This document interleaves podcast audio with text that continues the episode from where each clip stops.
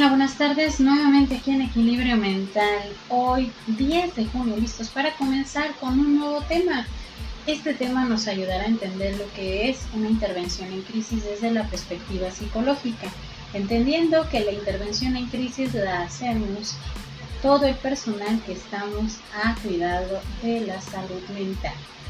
Esta tarde vamos a empezar con este tema para podernos adentrar a entender lo que es una crisis, qué elementos debemos de conocer, cómo podemos hacer una intervención y sobre todo aquellas personas que se pueden ir informando qué es lo que pasa cuando se hace una intervención en crisis. Aquí en SEM Psicología, Equilibrio Mental, empecemos con una frase de este célebre científico Albert Einstein. En los momentos de crisis Solo la imaginación es más importante que el conocimiento. ¿Qué tal? Este célebre científico nos ayuda a entender que la crisis también la tenemos que empapar también de la parte de la imaginación para poder salir de alguna situación que sea caótica para nosotros. Pero ¿qué es una crisis? Es la interpretación de un evento o situación como una dificultad intolerable que sobrepasa los recursos y los mecanismos de afrontamiento de una persona. Imagínense esta parte. Es la parte de dificultad. Porque no todas las personas cuando tenemos una crisis podemos entender qué es lo que está pasando, qué debo hacer, cómo debo actuar, qué debo de pensar? La intervención en crisis es un proceso que busca influir activamente en el funcionamiento psíquico de una persona durante un periodo de desequilibrio para aliviar el impacto inmediato de los eventos estresantes y ayudar a reactivar las actividades efectuadas por la crisis. Pues tenemos que ver de qué manera ese impacto lo podemos aliviar de manera inmediata. Es desactivar la crisis, es activar la parte de su estabilidad emocional. Pero hay que diferenciar entre la crisis y las crisis. Crisis circunstanciales o situacionales son el resultado de situaciones de origen externo o interno.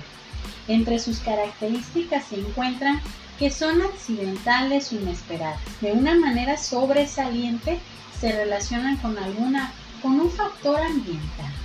Entonces, la crisis circunstancial o situacional es de manera inesperada, en un accidente, en un choque, un incendio, no lo vamos a premeditar, no lo podemos planear. Es una crisis que puede salir en cualquier momento, pero también están las crisis propias del desarrollo, madurativas o normativas. Son aquellas relacionadas con el desplazamiento de una etapa de desarrollo a otra, con la transición por las diversas etapas vitales. Estas etapas de crisis, a veces podemos escuchar, es que tiene una crisis existencial, es que algo está pasando, la manera en cómo va creciendo la persona, va madurando. Estas son propias de el desarrollo, ¿sale? Pero, ¿qué pasa con las fases de la crisis? La primera fase, vamos a entender la primera fase de la crisis. La persona experimenta el inicio de la atención o intenta poner en práctica los métodos para resolución de problemas que ha venido utilizando hasta entonces para recuperar el equilibrio emocional. Escuchar y comunicación. ¿sí? Son los primeros, vamos a ver como el aspecto de los primeros auxilios psicológicos. Uno, escuchar y comunicar. ¿sí? Escuchar y comunicar. Dos, Identificar necesidades y preocupaciones. 3. Analizar posibles soluciones. 4. Acciones concretas para tratar con la crisis. 5. Seguimiento al proceso. Estos cinco pasos de los primeros auxilios psicológicos nos van a ayudar a entender la primera fase. ¿sí? Escuchar y comunicar la parte de lo que está pasando, lo que estoy viviendo, lo que estoy sintiendo en este momento. Ahorita nos regresamos nuevamente a entender los siguientes pasos de los primeros auxilios psicológicos. La segunda fase hay aumento de la tensión que provoca disfunciones y fallos en el funcionamiento de la persona tras el fracaso de las estrategias habituales de resolución de problemas. La persona pone en práctica estrategias de ensayo y error para intentar encontrar una solución, busca todas las alternativas para poder equilibrar y solucionar en ese momento lo que está pasando. Tercera fase, la atención es mayor, exigiendo la búsqueda de recursos adicionales como estrategia de emergencias o nuevas estrategias de resolución de problemas. Podemos acudir a servicios de emergencia para poder, de alguna manera, aminorar y que se pueda hacer una intervención en crisis de manera adecuada si la atención es mayor, si los recursos lo requieren también. La cuarta fase aparece cuando se ha resuelto el problema en las fases anteriores. Puede dar un lugar a la aparición de un trastorno emocional y la desorganización de la personalidad, ¿sí? Porque a veces cuando estamos experimentando una crisis, toda nuestra estabilidad emocional se va a ver afectada, por lo cual pueden llegar estos trastornos emocionales. El estrés postraumático es uno de los más comunes ante un evento adverso que podemos estar experimentando. Y puede desorganizarse también nuestra personalidad, podemos tener nerviosismo, tenemos ansiedad, tenemos un sinfín de síntomas que nos van a estar inestabilizando esa parte de nuestra emoción y de nuestro bienestar psicológico. Entonces la crisis es, ¿qué es una crisis? Una crisis es un estado temporal de trastorno y desorganización. Hay que entender que la crisis es temporal no va a durar todo el tiempo, caracterizado principalmente por la incapacidad del sujeto para manejar emocional y cognitivamente nuestras emociones y nuestros pensamientos. Situaciones particulares, utilizando métodos no acostumbrados para la solución de un problema y obteniendo un resultado radicalmente positivo o negativo. Entonces, hay que entender que tanto es emocional como son nuestros pensamientos que vamos a tener que utilizar recursos que a lo mejor no los teníamos previstos o nunca los habíamos imaginado que los íbamos a tomar para solucionar una crisis. Pero veamos los primeros auxilios psicológicos para llegar a la parte de la intervención realmente de una crisis. Es la intervención psicológica en el momento de crisis entendiendo cómo ayuda breve e inmediatamente de apoyo y rescate a la persona para restablecer su estabilidad emocional y facilitar las condiciones de un continuo equilibrio personal. ¿sí? Entonces es el momento en que el psicólogo, el profesionista de salud mental, hace esa intervención en el momento de la crisis para poder brindar esa ayuda de manera breve inmediata y en el momento que la persona lo necesita para poder estabilizar su equilibrio personal, emocionalmente hablando.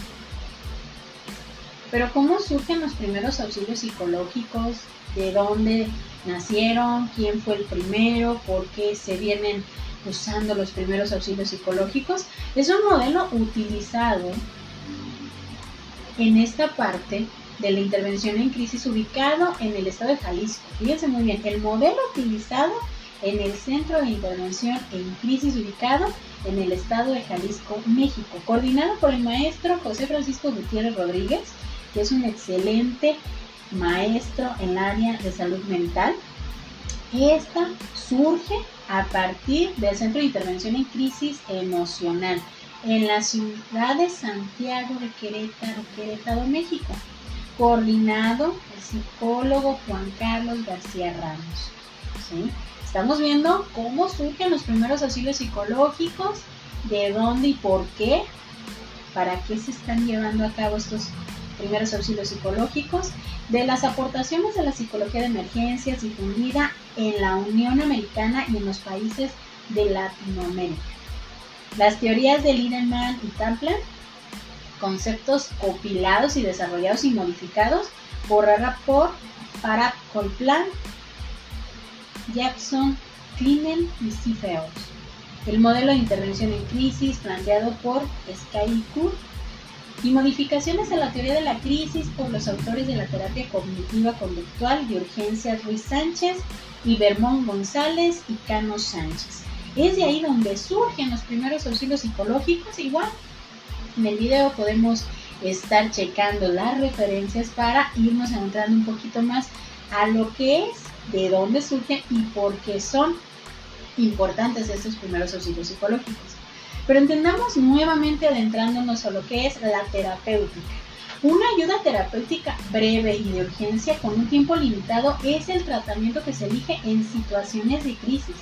El proceso de ayuda para que las personas puedan recuperar el equilibrio después de un incidente crítico que puede tomar de una a seis semanas, dice Kaplan en 1964. Imaginemos cuando se han suscitado algunos incidentes, temblores, tsunamis, terremotos. Las personas pueden estar de alguna manera conllevando una crisis donde no saben de qué manera hacerle frente y cómo las podemos intervenir. Dicen los primeros auxilios psicológicos pretenden ofrecer apoyo emocional reducen el peligro de muerte y alzar a la persona en crisis con los recursos sociales de ayuda. Aún más, esto puede y debería ejecutarse por parte de las personas que perciban la necesidad en el momento y en el lugar en que ella surge. ¿sí? Entonces tenemos que hacer recursos, esos elementos para poder ayudar a la persona en el momento de crisis. A veces podemos escuchar palabras como tranquilízate, trata de pensar en tu familia, todo esto a veces puede ser una enmaraña de palabras, un juego de palabras que puede incrementar inclusive a veces la crisis. Tenemos que tener mucho cuidado con lo que podemos decir en ese momento. Pero la intervención en crisis de segundo momento a terapia psicológica se refiere a un proceso terapéutico breve que va más allá de la restauración del afrontamiento inmediato y se encamina a la solución de crisis de manera en que el incidente respectivo se integre a la trama de la vida. En la persona alterada, el efecto que se desea para el individuo es que emerja listo y mejor preparado para encarar el futuro. Cuando nosotros hacemos una intervención en crisis, en el momento, nosotros podemos ver que vamos a restaurar el momento del afrontamiento inmediato a lo que está pasando. La pérdida de un ser querido, un incidente vial, a lo mejor un suicidio, todo esto que conlleva el impacto de la crisis inmediata y cómo nosotros vamos a hacer la intervención para poder restaurar, para poder dar ese afrontamiento de manera inmediata. Imaginemos situaciones de crisis en las cuales a veces nos hemos estado expuestos y que a veces no tenemos una intervención, no tenemos una manera viable de que podamos parar esa crisis, sino que hacemos recursos de lo mismo que tenemos de nuestras propias habilidades cognitivas o emocionales para poder tranquilizar. Pero cuando tenemos la fortuna de que tenemos a lo mejor la, la ayuda psicológica de manera inmediata, pues obviamente vamos a tener una estabilidad de afrontamiento de manera inmediata y de mejor manera.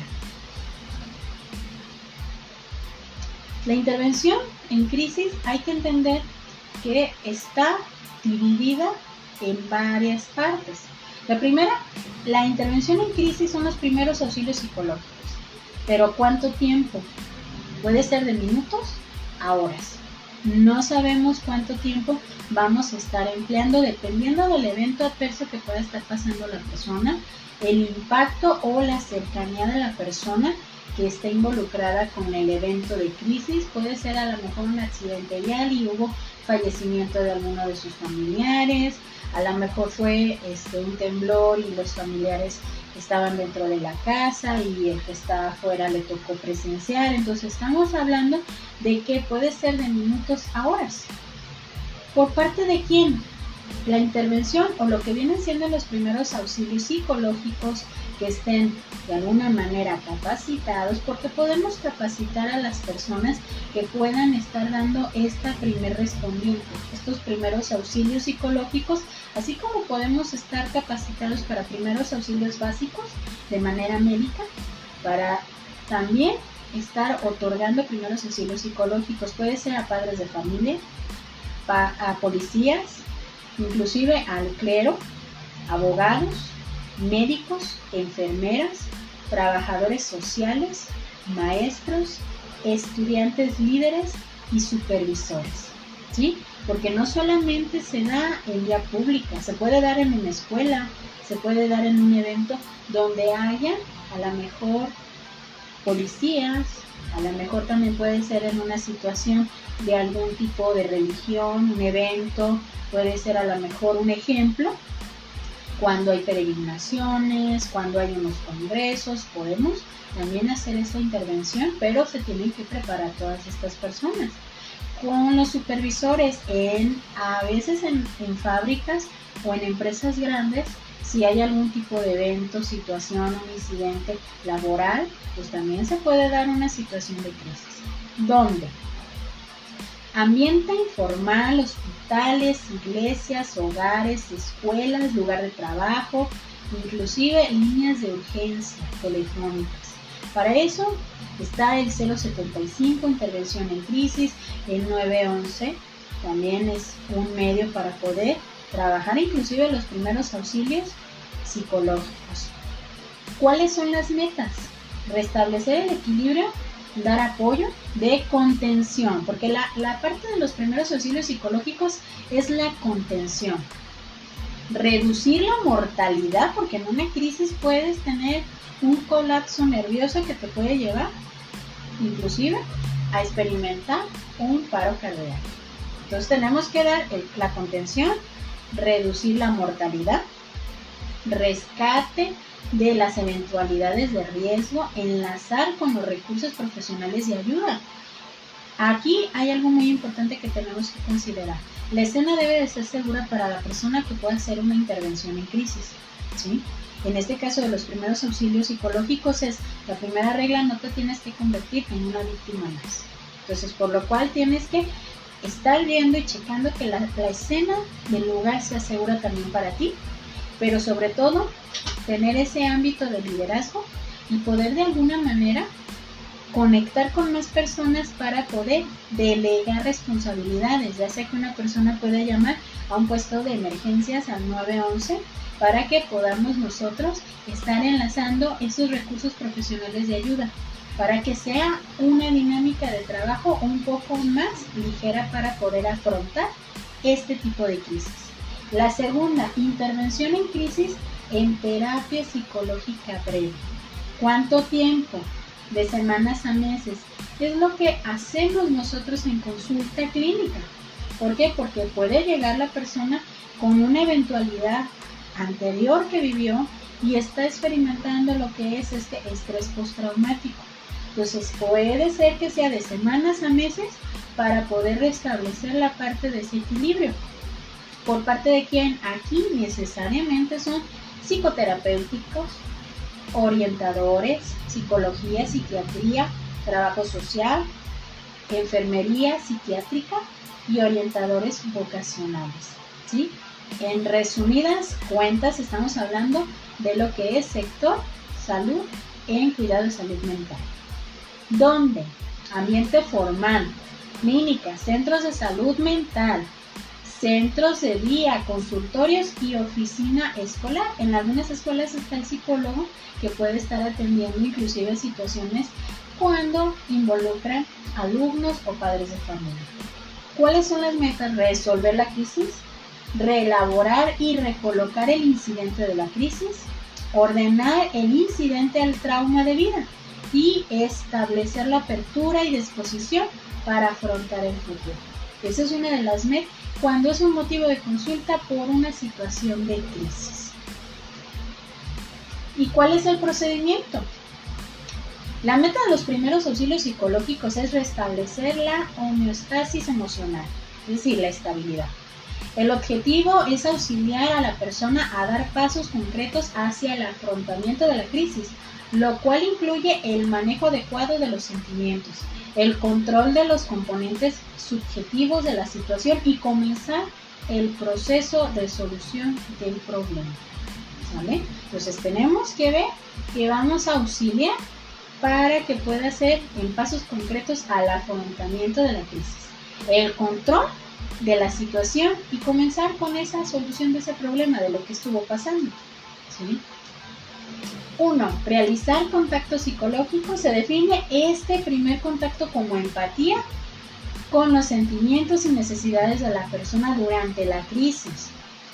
Cuidado aquí, la empatía no es decir, sé por lo que estás pasando, entiendo, porque no sabemos si vamos a entender realmente si a lo mejor falleció una persona en el lugar, en un incidente vial, y nosotros vamos a hacer una intervención, nosotros no podemos llegar y decir, es que sé por lo que estás pasando. Hay que tener empatía, sobre todo la, escucha activa. Dos, analizar las dimensiones del problema. Vamos a indagar. Se enfoca a tres tareas. Presente, pasado inmediato y futuro inmediato. El presente hace referencias a qué sucedió, cómo te sientes, qué piensas, qué puedes hacer, como la muerte de un ser querido, el despido, el maltrato doméstico, el abandono del cónyuge, el descubrimiento de una infidelidad, la discusión de un hijo adolescente, etcétera. Podemos ver un badaje de situaciones que nos podemos encontrar. El pasado inmediato remite a los acontecimientos que condujeron al estado de crisis y su indagación implica preguntas como quién, qué, dónde, cuándo, cómo. El futuro inmediato se enfoca hacia cuáles son las eventualidades, riesgos para la persona y prepararse para las soluciones inmediatas.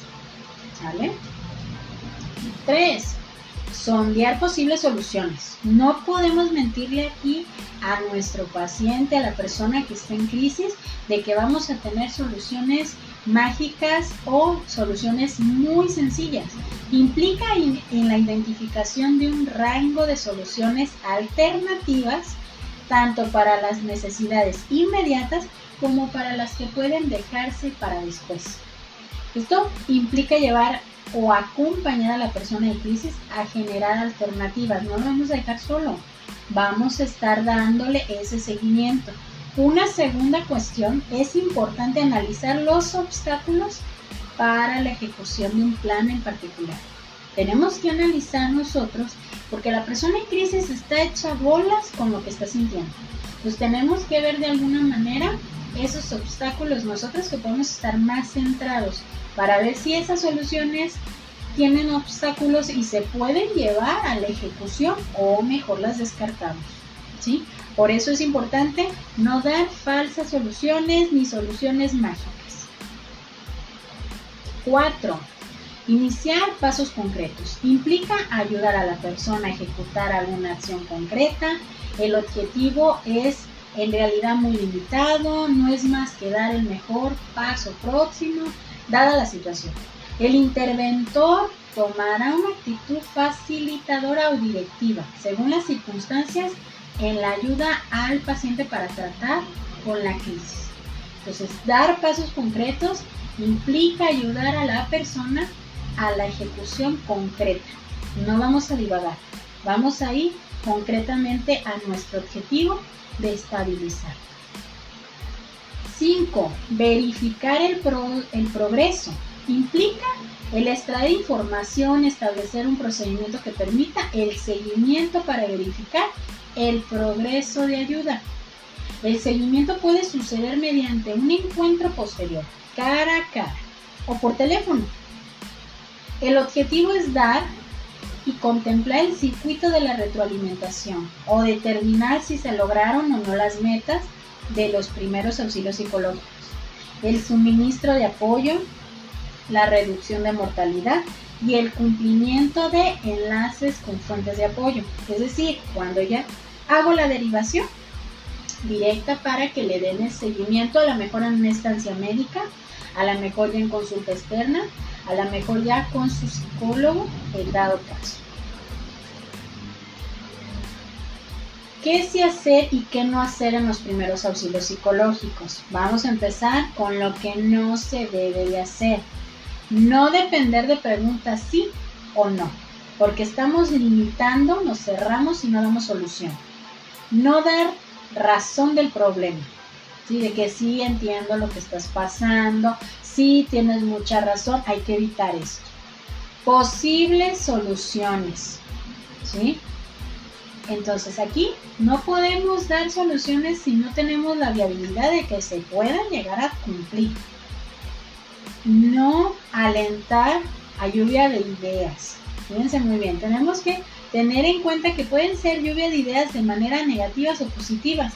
Entonces tenemos que tener cuidado si vamos a alentar a lluvia de ideas. Podemos llevarlo al raciocinio, pero hay que tomar en cuenta de no cerrarnos en un sí y un no sí debemos de trabajar de manera directa por bloques, paso a paso de lo que sí podemos estar trabajando. Lo que no debemos de permitir es la visión de pasar por un túnel, ¿sí? De que la persona en crisis solamente se enfoca, de que pongamos el ejemplo, una persona que perdió un ser querido y que solamente se está centrando en todo lo negativo, en todo lo que está perdiendo, en todo lo que va a ser caótico con su vida, tenemos que tratar de ampliar. Obviamente vamos a tener que establecer y trabajar posteriormente la situación de, de acompañamiento del buen morir. ¿Para qué? Para que se pueda despedir la persona en caso de que esa sea la crisis que está manifestando. Sí escuchar de manera cuidadosa y refleja los sentimientos, reflejar esa parte de los sentimientos y la naturaleza de los hechos. Tenemos que escuchar, observar. Acuérdense que no solamente es lenguaje no verbal, sino también verbal. Tenemos que cuidar los dos aspectos. No nos convirtamos en poder contar nuestra propia historia. A mí me pasó, a mí me tocó, jamás lo tenemos que hacer. No juzgar o regañar o tomar partido. No podemos juzgar a la persona por la toma de decisiones que pasó o que está pasando en ese momento, no es regañar, no es de que yo estoy de tu lado o estoy del lado de la otra persona, es tener neutralidad. Dimensionar el problema. Sí plantear preguntas abiertas. ¿Sí? ¿Qué es lo que pasó cuando venía a lo mejor en el auto? sí llevar a la persona a una mayor claridad. A ver, vamos a ver qué es lo que estaba pasando, tratar de hacer como una pequeña retroalimentación de lo que pasó para que la persona pueda ver todo el aspecto un poco más claro. Acción concreta. Sí establecer metas específicas de corto plazo. Sí confrontar cuando sea necesario solamente cuando sea necesario. No intentar resolver todo ahora, no podemos resolver todo en ese momento. Tenemos que estarlo viendo, checando y ver metas concretas. No tomar decisiones que comprometan por largo tiempo. Tenemos que tener en cuenta eso. No ser tímido o prometer cosas. Jamás se les ocurra prometer algo. Seguimiento sí hacer un convenio para recontactar, ¿sí? Que si vamos a mandar a la persona a lo mejor a consulta externa para poder de alguna manera recontactar qué es lo que ha pasado, cómo ha ido, ese seguimiento. Sí acordar un segundo encuentro para la consulta externa, sí evaluar los pasos de acción, qué se hizo, cómo se hizo, no dejar detalles al aire o asumir que el paciente continuará la no acción del plan por sí mismo. ¿sí? Tenemos que ser muy concretos y muy específicos. No dejar la evaluación a alguien más. Tenemos que darle ese seguimiento porque nosotros estuvimos en el evento de la crisis, le dimos ese seguimiento, hicimos una acción concreta y todo lo que estuvimos trabajando en esos primeros auxilios psicológicos. Ahora, preguntas claves. ¿Cuáles son sus ideas relacionadas con la dificultad o el problema? ¿Qué ha hecho para mejorar esta situación? ¿Qué es lo que ha impedido solucionar el problema? ¿Tiene usted a alguien que le ayude a solucionar el problema? Son preguntas clave que podemos estar estableciendo cuando vamos a trabajar los primeros auxilios psicológicos.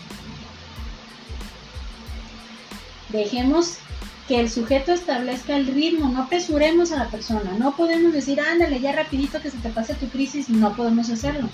Hable varios tópicos, en un orden siempre de relación de problema, ¿sí? Vamos a tener que tener esa organización al momento de que verificamos el problema. No prometa lo que no es posible, ya que esto puede provocar que se pierda la credibilidad y la confianza. No podemos prometer nada porque perdemos control. Use siempre un sentido de esperanza. Ejemplo, ¿qué otras cosas hay para usted? ¿Qué otras posibilidades tiene? hacer que esa mirada de túnel se vaya expandiendo. Vamos a abrir opciones. Mantenga la conservación enfocada en él o ella. Evite preguntas personales. Tenemos que enfocarnos en la persona, no en nosotros. Y al final pida los datos. Al inicio la persona puede no haber querido proporcionar y probablemente al final coopere y pueda dar. Porque tenemos que tener los datos de la persona, nombre, edad, domicilio, teléfono. ¿Por? Porque vamos a dar un seguimiento. Podemos checar las referencias bibliográficas de lo que es primeros auxilios psicológicos, lo que es la intervención en crisis, en las siguientes referencias. Agonía, muerte y duelo, de Manual Moderno, Ayuda Breve y de Emergencia, en el libro de COBAT, de Marta Patricia Duarte Sánchez. Igual podemos contactar todas estas referencias bibliográficas en nuestro video. Vamos a dejarlo al final para que lo puedan estar consultando.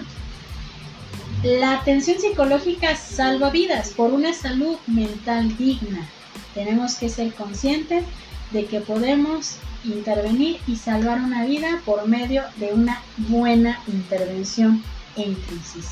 Esperando que este tema les haya gustado y que nos dejen su retroalimentación, sus comentarios para poder ofrecer más contenido que nos pueda ayudar a entender cómo es la parte de nuestra estabilidad emocional.